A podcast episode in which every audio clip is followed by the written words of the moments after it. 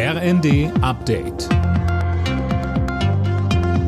Stündlich neu. Auf den Punkt informiert. Ich bin Daniel Stuckenberg. Guten Tag. Die Energieunternehmen können die Gaspreisbremse erst ab März umsetzen. Das hat der Verband der Energie- und Wasserwirtschaft mitgeteilt. Grund sei die technische Umstellung. Der Verband schlägt als Kompromiss vor, dass der Staat deshalb für zwei Monate die Abschlagszahlung für Gaskunden übernimmt. Unterdessen soll auch so schnell wie möglich eine Strompreisbremse kommen. Da ist wie beim Gas eine Preisdeckelung für den Grundbedarf geplant. Die Ukraine kann weiter auf die Unterstützung Deutschlands bauen. Wie Bundeskanzler Scholz zum Auftakt des deutsch-ukrainischen Wirtschaftsforums sagte, werde man dem Land so lange helfen wie nötig. Das gilt für die Zeit des Krieges, das gilt darüber hinaus für den Wiederaufbau.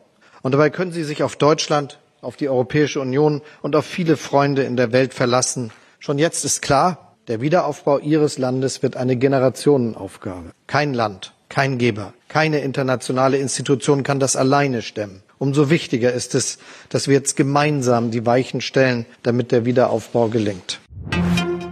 Rechtsextremistische Vorfälle und andere Skandale haben das Vertrauen in das Kommando Spezialkräfte immer wieder erschüttert. Die Bundeswehr hat ihrer Eliteeinheit deshalb eine Reform verpasst. Heute hat sich Verteidigungsministerin Lamprecht vor Ort ein Bild davon gemacht. Sie hat die KSK-Kaserne im baden-württembergischen Kalf besucht und zeigte sich zufrieden. Es gab in diesem Reformprozess 60 Maßnahmen, die umgesetzt werden sollten. Und das ist geschehen. Diese Maßnahmen sind umgesetzt. Und es wird ein weiterer Prozess sein. Es ist also nicht so, dass es jetzt Schluss ist, sondern es wird immer wieder evaluiert werden. Aber das, was ich erlebt habe, da kann ich sagen, die Frauen und Männer beim KSK haben mein vollstes Vertrauen.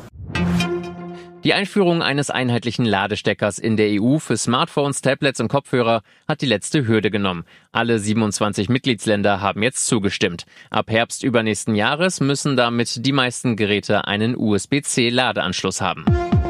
Alle Nachrichten auf rnd.de